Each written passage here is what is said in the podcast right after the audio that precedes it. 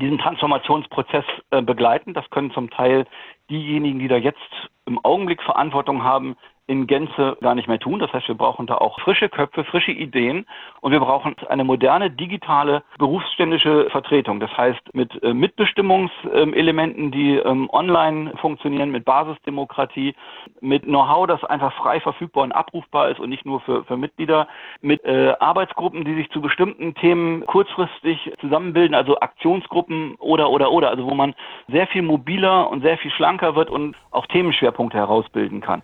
Er ist Physiotherapeut, Unternehmer und einer der maßgeblichen Organisatoren der Aktion Therapeuten am Limit. Er schaut auf 25 Jahre Berufserfahrung zurück und hat sich so intensiv wie nur wenige andere mit der Frage auseinandergesetzt, wohin sich die Heilmitteltherapie in der Zukunft entwickeln wird. Heute spreche ich mit Jens Uhlhorn.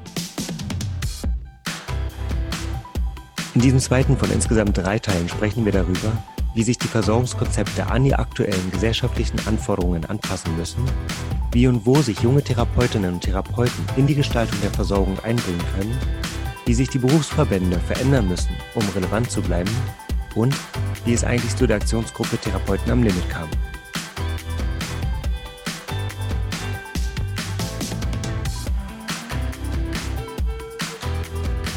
Einsteigen tun wir nun an der Stelle, an der Jens und ich über die Konsequenzen diskutieren, die wir alle aus dem Fachkräftemangel ziehen sollen.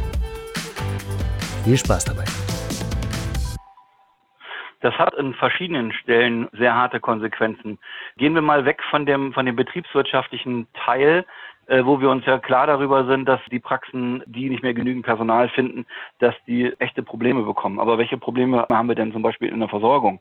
Es, wir sehen jetzt, dass die Debatte 20 Minuten oder 30 Minuten Takt auch wieder so, so, so fundamentalistisch geführt wird. Dabei sehe ich das völlig klar, dass wir diese Debatte führen müssen. Und zwar nicht im Hinblick darauf, dass wir ähm, jetzt alle umstellen auf einen 20-Minuten-Takt oder gegebenenfalls auf einen 15-Minuten-Takt, um das Volumen hochzufahren, sondern wir müssen auch die Debatte führen, wie sieht eigentlich die Versorgung der, der, der, der Patienten aus, der multimorbiden Patienten, der alten Patienten, die ähm, unter Umständen ganz, mit ganz anderen Konzepten betreut werden müssen. Kommen wir da mit 20 Minuten hin oder müssen wir da eher auf der anderen Seite über 30 oder 40 Minuten diskutieren, um diesen Leuten gerechter zu werden? Wir haben dann wenn wir im Bereich der Evidenz ähm, reden, wir haben ähm, einen anderen Bereich, wo wir die Leute schnell behandeln müssen. Also das heißt, Rückenpatienten, die am Anfang nicht behandelt werden müssen, sondern vielleicht erstmal beraten werden müssen, bevor sie sich selbst chronifizieren, die wir so schnell wie möglich in die Praxis kriegen müssen, um denen zu sagen, so pass auf, alles gut, ich gebe dir jetzt hier äh, ein paar Dinge mit, äh, ein paar Ratschläge mit auf den Weg und wenn es nicht besser ist, dann kommst du bitte wieder, aber jetzt ist es das erstmal. So, das heißt, wir müssen auf der einen Seite für, einigen, für einen Teil der Patienten schneller reagieren, für einen anderen Teil der Patienten muss, muss die Behandlung länger sein und für einen ähm, dritten Teil, nämlich zum Beispiel, wenn wir an Schlaganfallpatienten denken, muss die Behandlung häufiger erfolgen. Und das kann man ja mal probieren, vor dem Hintergrund des Fachkräftemangels unter einen Hut zu bringen, nämlich mit schneller, häufiger und länger mit deutlich weniger Therapeuten ist das fast nicht zu leisten. Das heißt, wir müssen diese Debatte führen, wie wir eigentlich Konzepte innerhalb des Systems verändern, um äh, zumindest Teile von dem, äh, was ich jetzt gerade beschrieben habe, überhaupt zu gewährleisten. Ansonsten haben wir so überall ein paar Inseln und ein paar Hotspots, wo sich Leute Gedanken machen und die dann sagen, ja, und wir machen dieses oder wir machen jenes, aber wir müssen als Branche insgesamt darauf reagieren, weil wir diesen Versorgungsauftrag, den wir haben, dem können wir besser gerecht werden, wenn wir selber in die Steuerung einsteigen. Und wenn wir selber uns Gedanken darüber machen, wie müssen wir eigentlich die Patienten versorgen und wie müssen wir, wie müssen unsere Therapeuten eigentlich arbeiten, damit wir die Kosten insgesamt für das System gering halten oder ähm, eindämmen. Wenn wir so weitermachen wie bisher, viele kleine Praxen, total zersplitterte Landschaft, 20 Minuten Takt oder 30 Minuten Takt ist in dem Zusammenhang völlig Wurst, werden wir das Volumen nicht hinbekommen und wir werden auch die, am Ende auch die, die Ergebnisse nicht erzielen können. Und das kann uns in der Diskussion mit Krankenkassen und Kostenträgern sehr wohl auch das Genick brechen, wenn wir nicht selber in der Lage sind, Konzepte flächendeckend herbeizuzaubern und beziehungsweise ähm, ähm einzuleiten. Das ist jetzt kein Prozess, den man bis nächsten Montag abgeschlossen haben muss, sondern wir müssen in die Debatte einsteigen und dann daraus Maßnahmen ähm, ableiten, wie man das hinbekommen kann. Und diese Debatte wird im Augenblick innerhalb der Branche nicht oder zu wenig geführt, weil diejenigen, die diese maßgeblich führen könnten, mit dem mit den Nachverhandlungen TSVG, äh, Blanko-Verordnung, Direktzugang und weiß der Kuckuck was alles, mehr als ausgelastet sind. Die haben jetzt mal eben den ganzen Mist der letzten 25 Jahre von jetzt auf gleich vor die, vor die Tür gekippt bekommen und müssen jetzt sehen, dass sie bis Ende nächsten Jahres mit dem Kram ähm, durch sind. Und demzufolge bleiben andere Projekte, die unsere Branche nachhaltig beeinflussen wird, bleiben komplett ähm, auf der Strecke zum jetzigen Zeitpunkt. Aber die Debatte müssen wir trotzdem führen. Hm. Jetzt habe ich gerade in, über, den, über den Podcast auch mit eine ganze Menge junge, ambitionierte Therapeuten getroffen, die, die studieren oder nicht studieren, aber was die alle gemein haben, ist, dass sie eigentlich mit, mit viel Überzeugung und viel, viel innerer Passion jetzt in den, Berufsein, in den Beruf einsteigen. Die Frage, die bei allen offen war, war, wie können wir uns jetzt eigentlich einbringen mit den Ambitionen, die wir haben und mit dem Fachwissen, was wir da noch haben? Wenn Jetzt habe ich eingangs schon gesagt, ich persönlich habe hab also habe in den letzten vier Jahren keinen Zugang gefunden zu Verbänden und, und habe da auch nicht so richtig eine Meinung zu, außer dass sie in meinem, in meinem Leben und in meinem, in meinem unternehmerischen Wirken keine, keine Rolle spielen und auch ich das in meinem Team so wahrnehme, dass sie da eigentlich keine Rolle spielen. Aber mhm. das ist, sage ich, aus einer Rolle, also aus so einer, so einer, so ein bisschen, ich habe mir auch nie versucht, da irgendwie reinzugucken. Wenn ich jetzt sage oder feststelle, auch aus den Gesprächen, die, die wir hier führen, ja, die, diese Diskussionen sind wichtig und ja, wir brauchen mehr Leute, die sich da engagieren und ja, wir müssen uns gemeinsam zusammenraufen und müssen diese, diese ähm, Themen voranbringen. Wo würden Sie jetzt äh, mit dem Blick auf, das, auf die ganze Szene sagen, lohnt es sich gerade, ähm, sich einzubringen, damit dann auch Ergebnisse bei rauskommen? Das ist gar nicht mal so leicht zu sagen. Ähm, denn es ist eigentlich, es ist ja beides. Wir brauchen ähm, die berufsständische Vertretung unbedingt. Wir brauchen auf jeden Fall mehr Therapeuten, die sich ähm, einbringen, engagieren und auch einfach gegebenenfalls sogar nur finanziell unterstützen, damit wir die, die nötige Schlagkraft erhalten. Andererseits glaube ich, dass die Berufsverbände einen wesentlichen Teil der jetzigen Situation durch Passivität mit herbeigeführt haben. Also wir tragen als äh, Berufsstand selber Verantwortung dafür, dass wir äh, den Karren so in den Dreck gefahren haben. Und von daher ist das äh, sehr schwierig zu sagen, jetzt engagiert euch da mal, weil letztendlich wird die Schlacht ja an einer anderen Stelle geschlagen. Die Berufsverbände brauchen diese Unterstützung, um diese politischen Diskussionen zu führen. Also Verhandlungen TSVG, Verhandlungen mit den Krankenkassen, Verhandlungen, Blanko-Verordnung, das kann eine Einzelperson überhaupt nicht leisten. Das braucht man sich auch keinen Kopf darum zu machen, ob man die finanziellen Mittel oder, oder so etwas da, äh, da, ähm, ähm hat dafür. Andererseits wird ähm, ein wesentlicher Teil der Veränderung der Branche selbst nicht getragen über die, über die Berufsverbände, sondern sie wird getragen ähm, aus den Unternehmen, aus den Ketten und auch aus den großen digitalen Unternehmen. Wenn man jetzt sich mal anguckt, was an Rücken-Apps entwickelt wird, was, was Google jetzt in dem Bereich macht, was, was Apple da in dem Bereich macht oder so etwas, das sind alles Dinge, die sehr klar schon am Horizont auftauchen, die jetzt noch nicht im nächsten Jahr ähm, direkt umgesetzt sein werden. Aber wir werden auch in diesem Segment in den nächsten 24 Monaten eine völlig veränderte Landschaft erleben.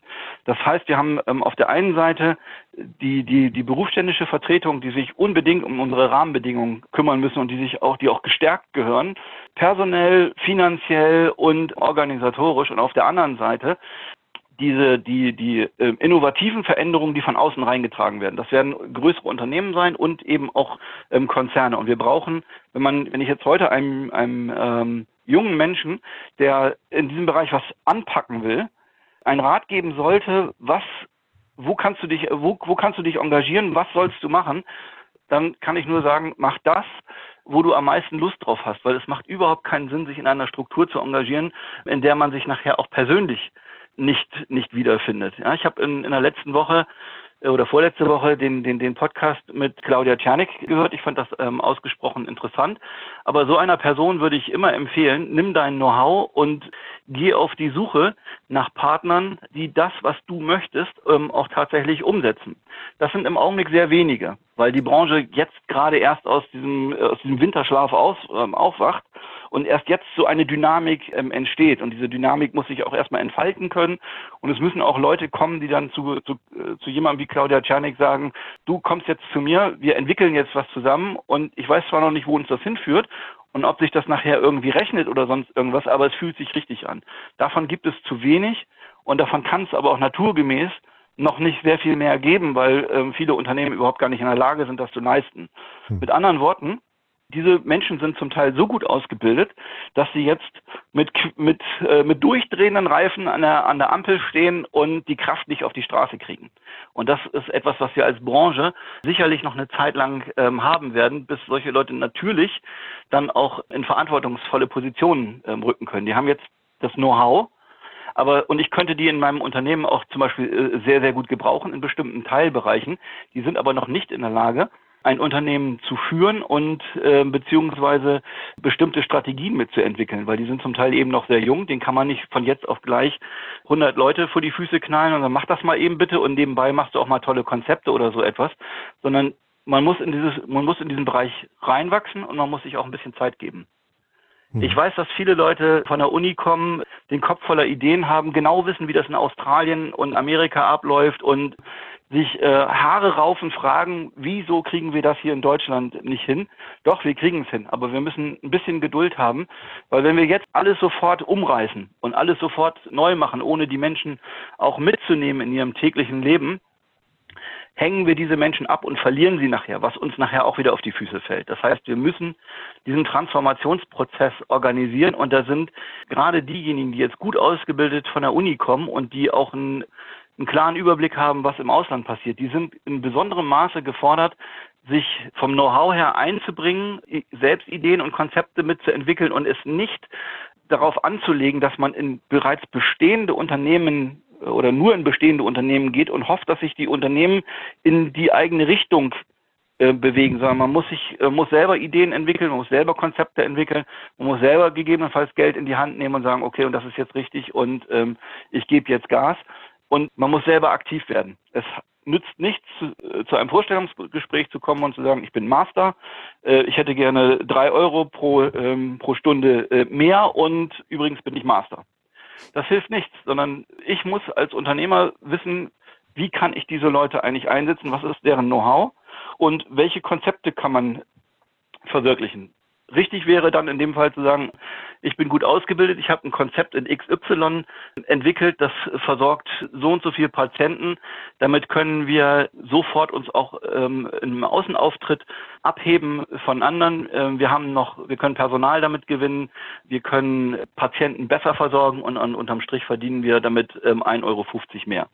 Das ist eine Situation, wo ich als Unternehmer sage, Ast rein, wann, wann willst du anfangen? Mhm.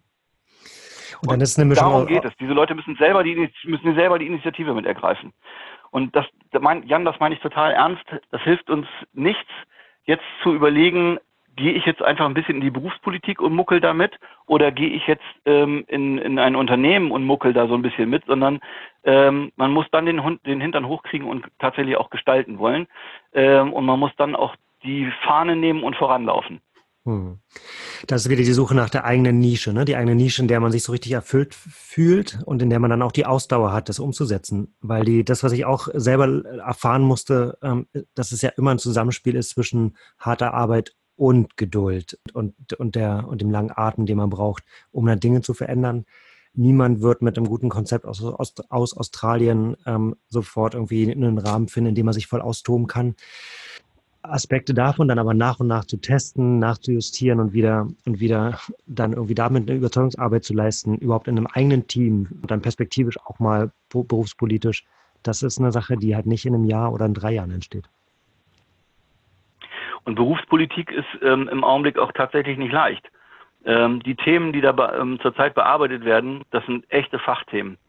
Ähm, ich beschäftige mich zurzeit etwa 20 Stunden pro Woche mit, äh, mit Berufspolitik und ich habe nicht den Eindruck, dass ich in jedem Teilbereich vollständig den Überblick habe, beziehungsweise dass ich genau weiß, äh, wohin da die Reise geht. Das ist mittlerweile zu komplex und es sind zu viele Sachen gleichzeitig, um das alles so zu machen. Deswegen ist die, der, der Ratschlag, geh mal in die Berufspolitik, auch gar nicht so leicht, denn ähm, man muss auch hier sich in, in bestimmten Teilbereichen ähm, spezialisieren und auch hier muss man sich in Teilbereiche mit einbringen. Hinzu kommt noch, dass die Verbände jetzt im Augenblick ja genau das gleiche Problem haben wie die gesamte Branche selber. Äh, der Vorhang wurde weggezogen, der Mehltau der letzten 25 Jahre ist beseitigt und eine Verbandsstruktur muss geschaffen werden, eine Vertretungsstruktur muss geschaffen werden, die modernen Anforderungen entspricht. Hm. Tatsächlich ist es aber so, dass es noch Verbände gibt, die eine Mitgliederzeitung händisch verschickt. Also so mit Papier, bedruckt und so und Briefmarke drauf und so ein Kram ja, wo man, wo man sich als, wo man denkt, hm, das ist ja mal eine schräge, das ist also ganz generell eine schräge Überlegung, Papier noch zu bedrucken, wenn man das eigentlich digital äh, machen könnte. Fakt ist aber, dass diverse Praxen überhaupt gar nicht über eine E-Mail-Adresse oder so etwas verfügen. Also das ist da schon auch das Sender-Empfänger-Problem. Selbst wenn die Verbände sich von jetzt auf gleich 100 zu 100 Prozent modernisieren wollten, erreichen sie einen Teil der Mitglieder nur über Post oder über, über einen Brief.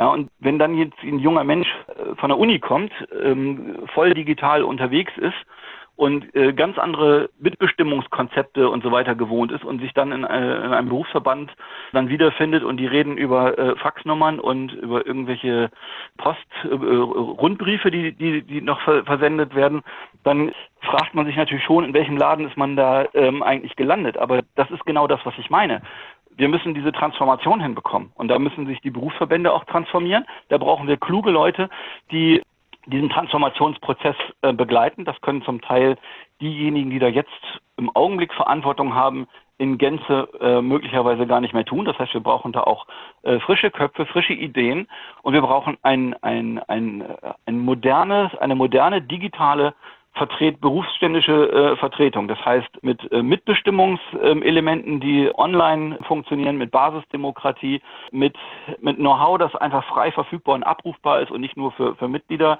mit Arbeitsgruppen, die sich zu bestimmten Themen kurzfristig zusammenbilden, also Aktionsgruppen oder, oder, oder, also wo man sehr viel mobiler und sehr viel schlanker wird und auch Themenschwerpunkte herausbilden kann. Das sind etwas, das sind Aufgaben, die muss jemand, der in diesen Verband reingeht, bereit sein mitzuentwickeln. Und man kann nicht sagen, oh, äh, ich gehe jetzt in den Verband, das sind ja alles ganz komische Strukturen, die sind alle doof, ich gehe wieder. Nee, das funktioniert andersrum. Man muss in den Verband reingehen und sich einbringen und man muss was verändern wollen und man muss dann auch in der Lage sein, ein dickes Brett zu bohren und jemandem, der noch nie in seinem Leben eine E-Mail-Adresse in der Hand gehabt hat, hat, dem zu erklären, warum jetzt zum Beispiel basisdemokratische digitale Mitbestimmungselemente, warum das jetzt eine gute Idee ist und eben nicht mehr die Mitgliederversammlung, wo einmal im Jahr die Hand gehoben wird.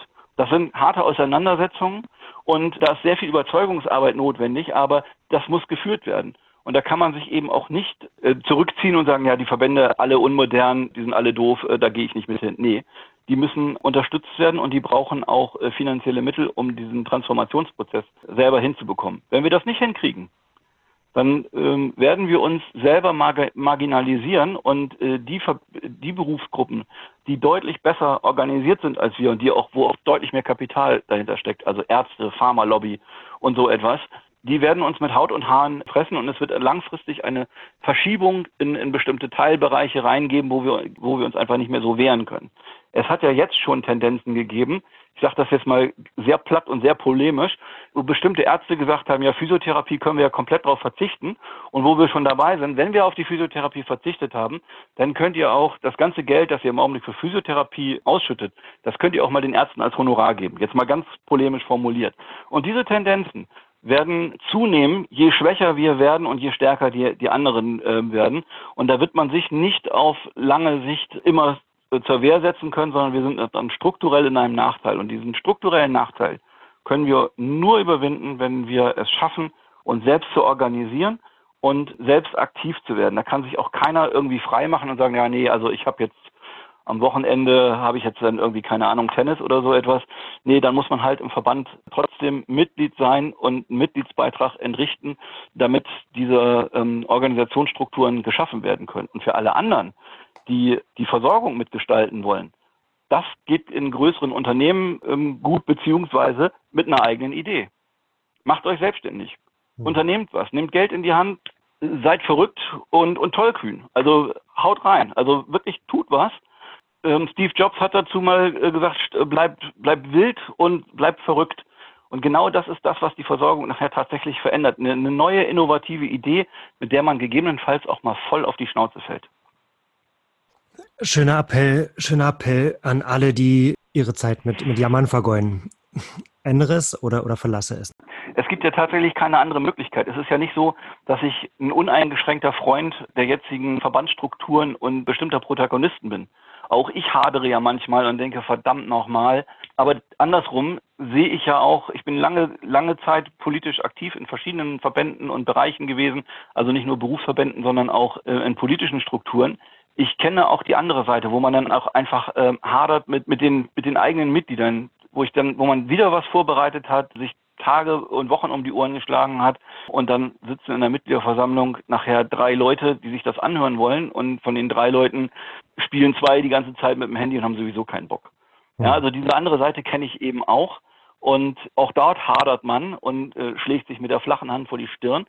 Ähm, aber es hilft nichts. Wir müssen da trotzdem durch und wenn wir das nicht gemeinsam hinkriegen, dann, dann werden wir hingekriegt von anderen Leuten handle oder du wirst behandelt, ist meine Version davon und damit, damit triffst du äh, voll, voll meine, meine, meine Unruhe auch irgendwie in der, in der ähm, Weiterentwicklung unseres Angebotes und, und irgendwie dann auch in der Einflussnahme auf das, was, wie sich einfach andere, ähm, gerade junge Leute, die in den Beruf kommen, ähm, dem, dem Thema widmen.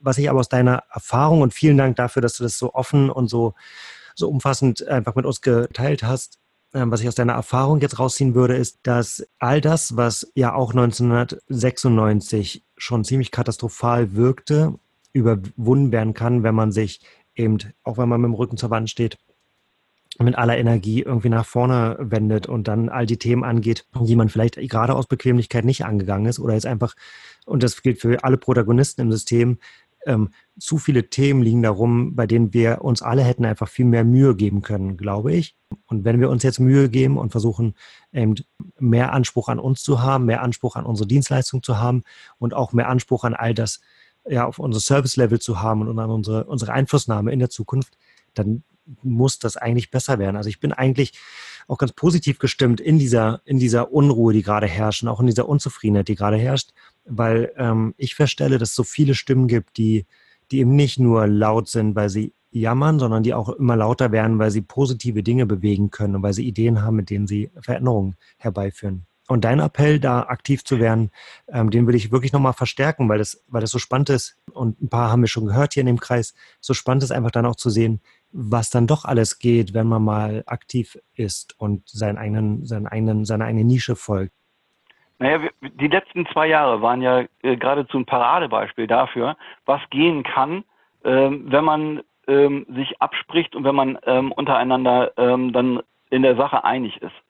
Wir haben jetzt noch das, die, die, noch die günstige Fügung, dass wir einen Therapeuten im Bundestag haben, nämlich Roy Kühne, äh, der da sehr viel angestoßen hat und sehr viel Bewusstsein vor allen Dingen geschaffen hat, auch wenn er sich nicht ähm, als Einzelperson nicht vollständig durchsetzen konnte überall, sondern er hat auf jeden Fall erstmal Bewusstsein geschaffen. Ähm, dann haben wir einen, einen Bundesgesundheitsminister, der tatsächlich zugehört hat, der also diese Fähigkeit hat, nicht nur auf Senden zu drücken, sondern auch zuzuhören und auch bereit ist, Schlüsse daraus zu ziehen. Und wir haben trotz aller Streitereien und Hauereien und Auseinandersetzungen haben wir eine Einigkeit in der Branche wie nie. Wenn ich jetzt alle Therapeuten, die jetzt zurzeit aktiv sind, Verbände, Aktivistenszene oder was auch immer, wenn ich die alle einen Tisch setze, dann bin ich mir ziemlich sicher, dass sie sich innerhalb von 90 Sekunden auf 95 Prozent der Themen, die jetzt im Markt relevant sind, sofort einigen können. Honorierung, Bürokratisierung, ähm, Ausbildung. So, da, da, da brauchen wir mit den Leuten gar nicht zu diskutieren und könnten von dem Zeitpunkt an direkt ähm, an, an die Sektbar gehen und äh, sagen, okay, das war's, äh, wir sind uns einig. Das, was den Durchbruch gebracht hat, das waren die Aktivitäten auf den unterschiedlichsten Ebenen. Die, die Aktivistenszene, die auf der Straße war, die Internetgemeinde, die die Politiker gestellt hat ähm, und denen wirklich auf den, auf den Geist gegangen ist, bis zum geht nicht mehr. Äh, wenn ich mir mal überlege, wie oft wir von, von ähm, Jens Spahn seine, seine Veranstaltung da gekapert haben, wenn er ähm, auf Facebook da aufgetreten ist und da ähm, sein, sein, sein äh, Videoblog da gemacht hat. Ähm, die, da haben wir ja zum Teil komplett gekapert. Und dann aber auch auf der anderen Seite die, die Berufsverbände, die ähm, auch sich zum ersten Mal einig gezeigt haben gegenüber ähm, Krankenkassen und der Politik und äh, sich abgesprochen haben, und da auch den Leuten auf den Geist gegangen ähm, sind. So und das muss man sich in der, in der Gesamtheit einfach mal angucken. Wir waren im, im Internet allgegenwärtig, wir waren auf der Straße überall ähm, sichtbar. Wir sind zu den Landtagsabgeordneten gegangen, wir sind zu den Bürgermeistern gegangen, wir sind zu den Bundestagsabgeordneten gegangen, wir sind zu den Ministerien gegangen. Wir haben eine Internet, wir haben Veranstaltungen organisiert in über 300 Städten.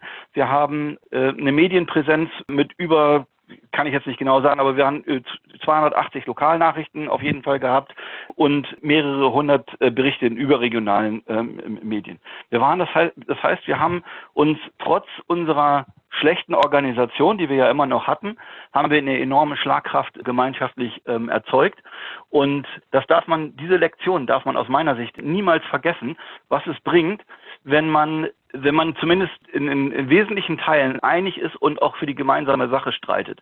Es hätte da durchaus äh, noch mehr, mehr Einigkeit geben können und wir haben da sicherlich die eine oder andere Chance rechts und links noch liegen lassen. Und es gibt auch zwischen den Protagonist, Protagonisten äh, hier und da äh, Befindlichkeitsstörungen. Aber das ist, das ist eine Frage des, äh, des Zusammenwachsens und äh, des Hörnerabstoßens. Unterm Strich wird allen Beteiligten wenn man jetzt, äh, wenn die Arbeitsphase jetzt mal beendet ähm, ist, wenn alle Beteiligten auf diese äh, auf diese zwei Jahre zurückblicken mit, mit der Fragestellung, wie können wir eigentlich das, was da passiert ist, in irgendeiner Form reproduzieren oder uns zumindest nutzbar machen oder gegebenenfalls in einer Organisation wieder reinrutschen, die uns genau das wieder ermöglicht. Also diese Kampagnenfähigkeit, äh, die ja große Gewerkschaften oft haben. Die haben wir da an der Stelle ausdauernd bewiesen und wir haben da tatsächlich gesellschaftlich eine, eine Veränderung herbeigeführt. Und genau das ist der Punkt, wo man sagen muss, Leute, vergessen wir diese Lektion nie. Wir müssen da den Hintern hochkrieg, hochkriegen. Wir müssen uns damit einbringen und wir können es nur selber organisieren. Zu glauben, dass ich andere Leute für mich kämpfen lasse und ich stelle dann nur quasi meinen Hut draußen hin und da wirft jemand die Münzen rein. Das ist, das funktioniert nicht. Das hat jetzt in diesem Fall einmal funktioniert und es gibt keine Garantie, dass es das wieder tut. Dafür müssen wir noch deutlich stärker werden und wenn ich das so richtig sehe, dann arbeiten zumindest zwei Verbände sehr eng an einer Fusion. Und auch die Aktivistenszene ist mittlerweile deutlich besser vernetzt äh, in den Strukturen, die sichtbar sind und aber auch in den unsichtbaren Strukturen ist super beeindruckend, das nochmal aus deinem Mund auch in der, Zusammenfassung zu hören und sich auch nochmal vor Augen zu führen, was da alles gelaufen ist und auf wie vielen Ebenen das gelaufen ist.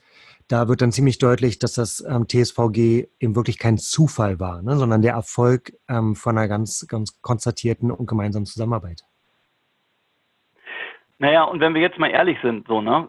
Es wird ja ähm, gesagt, naja, es gab so einen, so einen gewissen Zeitpunkt, wo, wo wir dann, wo sich das gedreht hat. Ich glaube, dass uns die Möglichkeit des Widerstandes schon viel früher offen gestanden hat, hätte. Mhm. Ja, wir sind äh, die Grundlohn, wir sind an die Grundlohnsummen gekoppelt gewesen. Ähm, es gab da Zeiten, da ist die Grundlohnsumme insgesamt um 0,3 Prozent ähm, gestiegen und die Verbände sind mit 0,16 Prozent ähm, Honorarerhöhung äh, aus der Nummer rausgegangen bei zwei Prozent Inflation. So, das hat uns letztendlich den äh, fast das Genick gebrochen. Und äh, wenn man das jetzt im Nachgang sieht, hätten wir viel früher und viel massiver auf die Straße gehen müssen. Die Kreideaktion und auch die Tour de Spahn ähm, hätte uns schon viel früher offen gestanden und ähm, letztendlich hätte man auch bei 0,16 Prozent Erhöhung den Leuten sagen können, wisst ihr was, schmiert's euch in die Haare, wir gehen jetzt mal demonstrieren. Wir machen einen Sitzstreik vom BMG, wir gehen an die Presse, wir machen was weiß ich was alles. Aber äh, 0,16 Prozent ähm, Erhöhung ist einfach eine Frechheit und führt uns an den Abgrund. Wir haben da viel zu lange zugeguckt und das müssen wir uns selber, da müssen wir uns selber als Berufsstand an die Nase fassen, dass wir da erst die Kurve gekriegt haben, als es buchstäblich fünf vor zwölf war und in einigen Teilbereichen dieses Landes ähm, schon 20 nach zwölf ist brauchst da manchmal ne, den Druck von außen, bis man dann äh, losläuft. Das kennen wir alle aus einem, aus einem Hausarbeitsschreiben. Die aber ein schönes, positives Beispiel, was dann passiert und tatsächlich den Gedanken, den habe ich von dir gestern schon auf, auf Facebook wahrgenommen, den Gedanken eines, eines Streikrechtes, ähm, auch für die Therapie habe ich im ersten Schritt aus der Unternehmerrolle habe ich, habe ich Schnappatmung bekommen, aber wenn ich, wenn ich mir vorstelle, welches politische Signal ähm, da, davon oder da, da, daraus hervorgehen würde, das ist schon ziemlich beachtlich und das wäre eine, eine einmalige Kampagne, die ja, die ja eine, eine, ein richtiger Hammerschlag wäre. Ne? Also Streikrecht ist, ähm, ist ja sehr radikal, womit man sich tatsächlich ähm, als Unternehmer ins eigene Fleisch schneidet und was auch ähm, den Patienten als Geisel nimmt. Aber man könnte ähm, diese Aktion durchaus abwandeln, indem man sagt, äh, wir machen einen, einen bundesweiten Aktionstag. Jede Praxis behandelt 15 Minuten ähm, und behandelt äh, und informiert den Patienten in den letzten fünf Minuten ähm, intensiv darüber, was jetzt gerade eigentlich in der Therapie ähm, los ist, wo, das, wo die Probleme liegen und an welchen Stellen wir Sorgen haben. Und verbindet das mit einer ähm, entsprechenden ähm, Presseaktion. Ja, jeder kann vor seiner Praxis einen, einen Tapeziertisch aufhängen mit irgendwelchen Flyern oder sonst irgendetwas und das Ganze mal 56.000 Praxen, die wir haben im, im, im Heilmittelbereich, äh, da geht schon ein bisschen was. Man darf das halt einfach nicht unterschätzen, dass die Multiplikation enorm viel ausmacht. Das war ja auch der Erfolg letztendlich von, ähm, von Therapeuten am Limit. 1000 Briefe da ist richtig was gegangen. Und da hat man plötzlich so eine, so eine Wahnsinnsenergie gespürt, die ja, wobei diese tausend Briefe ja nur deswegen zustande gekommen sind, weil jemand, äh, weil ein Krankenkassenmitarbeiter gesagt hat, na ja, also das Problem, was der Heiko Schneider da hat, äh, das ist ein, äh, das ist ein lokales Problem und wahrscheinlich ist er jetzt auch nicht ganz so clever und das kann man jetzt mal bei, beiseite tun. Und daraufhin hat der Heiko Schneider ja ähm, aufgerufen, ihm Briefe zu schreiben. Ähm, wie geht's denn euch? Schreibt das doch mal. Und ähm, ist buchstäblich zugeschüttet worden. Und wir haben erkannt, dass dieses Problem, das dort existiert, dass das flächendeckend ist. Und daraus ist ja überhaupt erst diese Bewegung dann nachher entstanden. Erst tausend Briefe, dann zehntausende ähm, Unterschriften, beziehungsweise nachher ähm, ohne meinen Physiotherapeuten mit äh, 200.000 ähm, Unterschriften oder so etwas. Die, die, die Petition, die da gemacht, äh, äh oder die Petition, die abgehalten worden ist. Und das ist nachher etwas, was nachher so ohne weiteres nicht, aufrecht, äh, nicht, nicht aufzuhalten ist. Und deswegen muss man eben sehen, dass uns dieses Instrument der Menge zur Verfügung steht. Wir haben deutlich mehr als 50.000 Praxen. Wir haben demzufolge deutlich mehr als 50.000 Wartezimmer, in denen Patienten sitzen, die wir informieren können.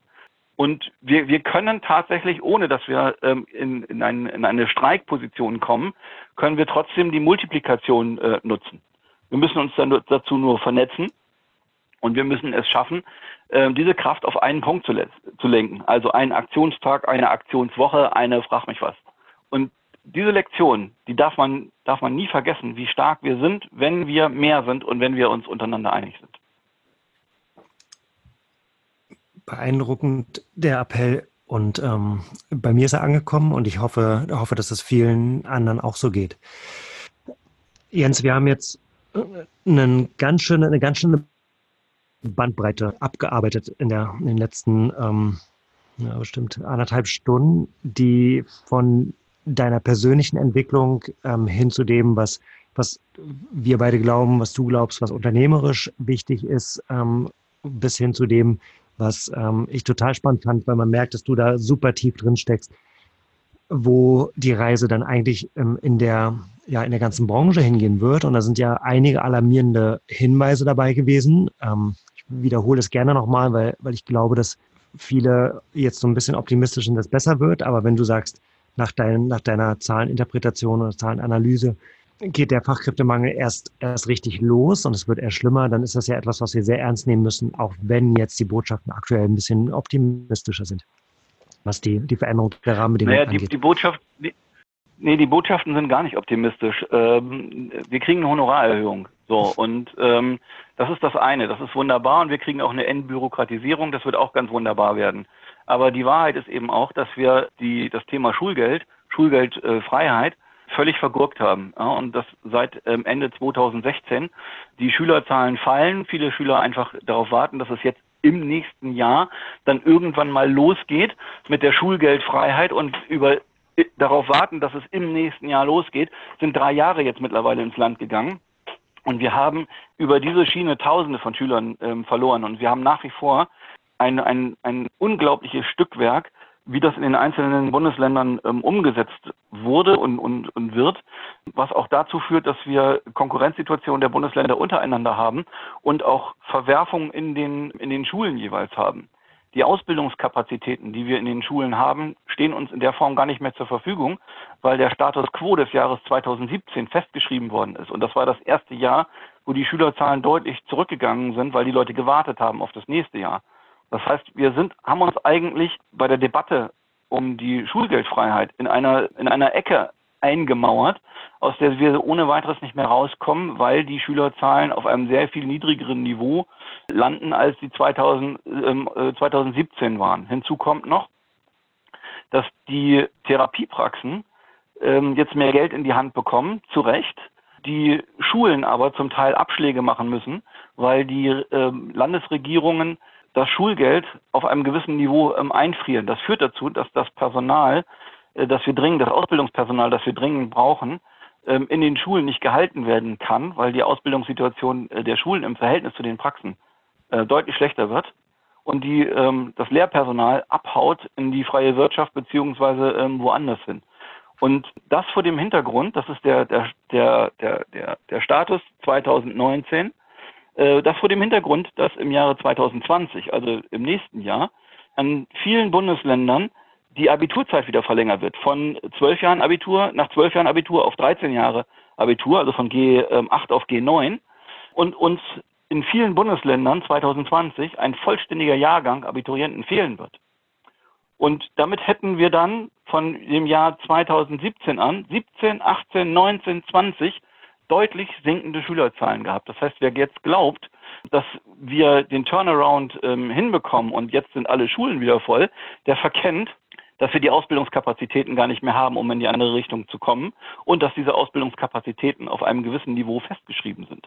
Das hm. heißt, selbst wenn morgen jeder Schüler, der in diesem Lande die Schule verlässt und unbedingt Physiotherapeut werden will, das heißt, wir haben busseweise Schlangen vor den äh, Schulen, können wir dort nur eine gewisse Anzahl von äh, Menschen beschulen und die reichen bei weitem nicht aus, um die Abgänge äh, zu kompensieren. Und die reichen auch bei weitem nicht aus, um das Chaos, das wir jetzt angerichtet haben, in irgendeiner Form wieder aufzufangen. Ja, spannend. Damit hast du es, hast es dann nochmal mit Zahlen belegt. Und die, ähm, die Verlockung zu glauben, dass es jetzt besser wird, ist dann groß, ne? Mit, den, mit dem TSVG und den, den erstmal ja ähm, ich bleibe dabei, positiven Nachrichten, die ja doch verlocken, irgendwie dann, dann glauben, jetzt, jetzt geht es in die andere Richtung. Aber die Analyse gerade, ähm, die ist sehr sehr schockierend. Das Land Niedersachsen, da kann ich für, für das Land Niedersachsen kann ich es ähm, genau sagen, hat die Schülerzahlen festgeschrieben bis zum Jahre 2022. Das hat haushaltsrechtliche Gründe. Die können jetzt nicht einfach sagen, kommt mal alle, weil die eine bestimmte Summe pro Schüler ja in den Haushalt einstellen müssen. Und da gibt es dann keine Summe von ähm, einer Million bis drei Millionen, mal gucken, wie viele Leute kommen, sondern nee, da wird eine Haushaltsposition ähm, genehmigt und das heißt, ähm, da werden zwingend eine bestimmte Anzahl von Schülern äh, mit, mit verbunden. Erst nachdem das mit dem Bund geregelt ist, kann das sich möglicherweise ändern. Das heißt, wir haben in Niedersachsen diese Situation, dass wir bis zum Jahre 2022 die Situation von 2017 festgeschrieben haben.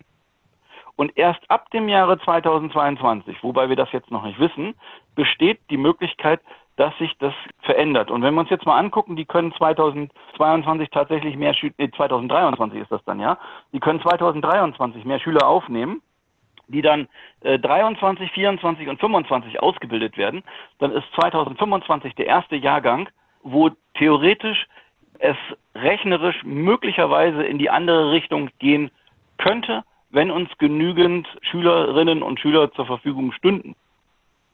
Das ist der früheste Zeitpunkt, wo es theoretisch einen Turnaround geben kann. Bis zu dem Zeitpunkt geht es nur bergab. Spricht dann für eine ziemlich dynamische ähm, nächste Zeit, was den, was den Markt angeht, weil das wird definitiv Auswirkungen haben auf die, äh, überhaupt auf die Landschaft von, von Praxen. Natürlich, natürlich. Ne? Das wird ganz massive Auswirkungen haben. An dieser Stelle unterbrechen wir das Gespräch und steigen in der kommenden Woche mit der Folge 3 wieder ein.